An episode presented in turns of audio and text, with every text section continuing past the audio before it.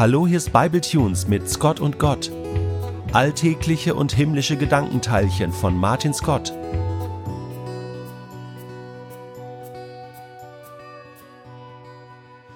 Es war in der Nacht zum Donnerstag, als Putins Russland die Ukraine angriff. Das weiß ich noch ganz genau.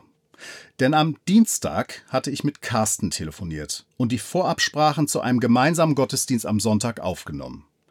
Streitbar wie ich bin, stiegen wir während des eigentlichen Gesprächs über den kommenden Sonntag auf ein Gespräch über das Wohl und Wehe der Corona-Maßnahmen um. Und weil wir so schön am Streiten waren, nahmen wir den Russland-Ukraine-Konflikt gleich mit.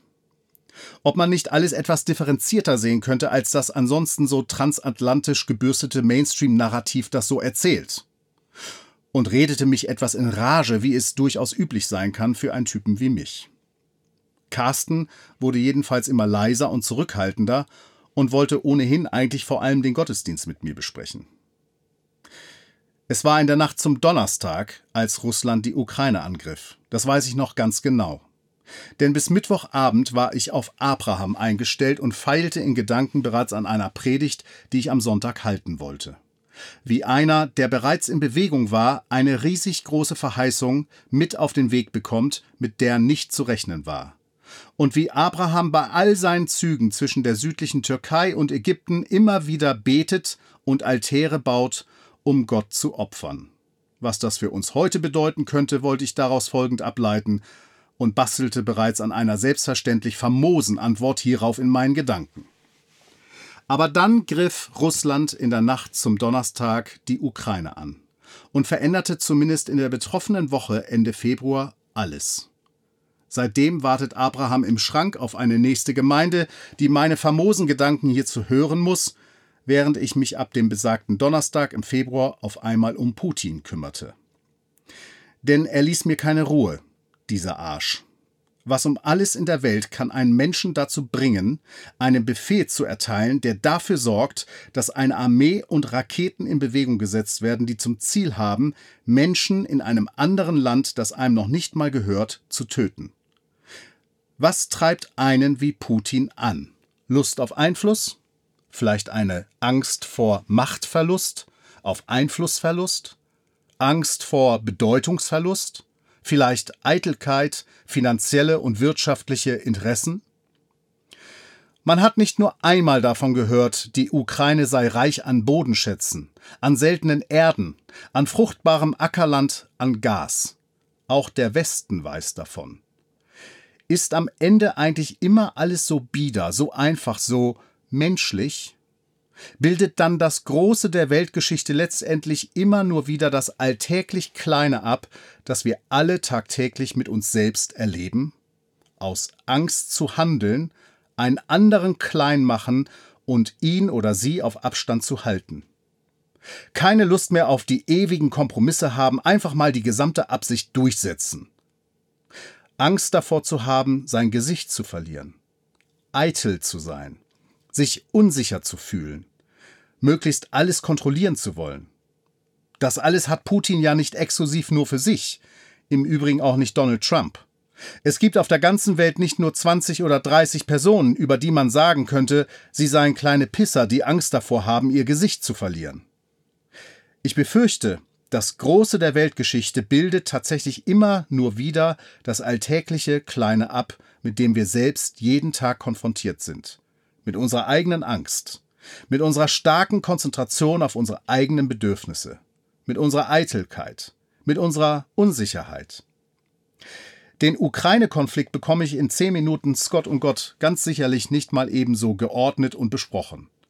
Aber ich nutze meine Zeit heute mal dafür, mir über mich selbst und mit dir zusammen, über uns zusammen Gedanken zu machen.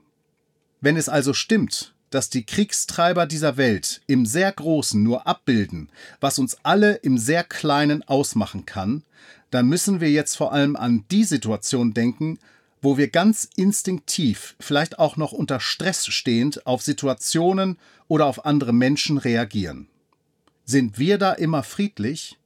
Haben wir uns alle da immer im Griff? Sind wir Menschen, die im Zweifelsfall auf ihr Recht oder auf Teile unseres Rechts verzichten können?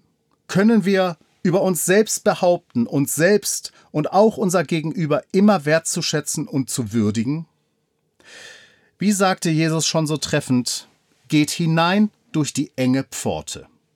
Denn die Pforte ist weit und der Weg ist breit, der zur Verdammnis führt. Und viele sind's, die auf ihn hineingehen. Wie eng ist die Pforte und wie schmal ist der Weg, der zum Leben führt. Und wenige sind's, die ihn finden. Seht euch vor den falschen Propheten, die in Schafskleidern zu euch kommen, in sich drinnen aber sind sie reißende Wölfe. An ihren Früchten sollt ihr sie erkennen. Putin bildet in diesen Monaten ein wunderbar ablenkendes Bild ab.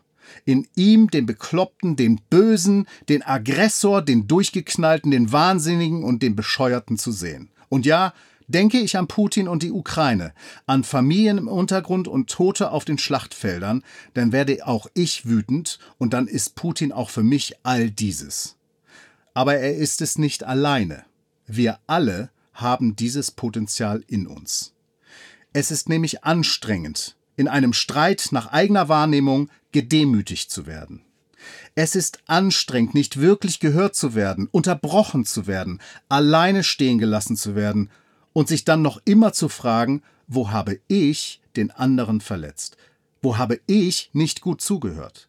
Wo ist es dran, dass ich mich entschuldige? Denn diese Pforte ist weit und dieser Weg ist breit. Aber der Weg in der eigenen Auseinandersetzung mit uns selbst, der ist eng, weil er anstrengend ist und weil er uneitel ist. Putin und andere sind die einen, du und ich, wir sind die anderen.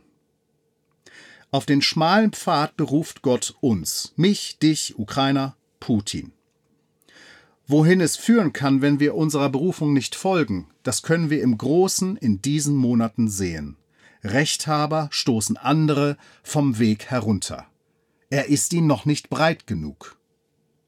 Aber an ihren Früchten wird man sie erkennen, sagte einst Jesus, und ließ sich dann sogar in Jerusalem verhaften.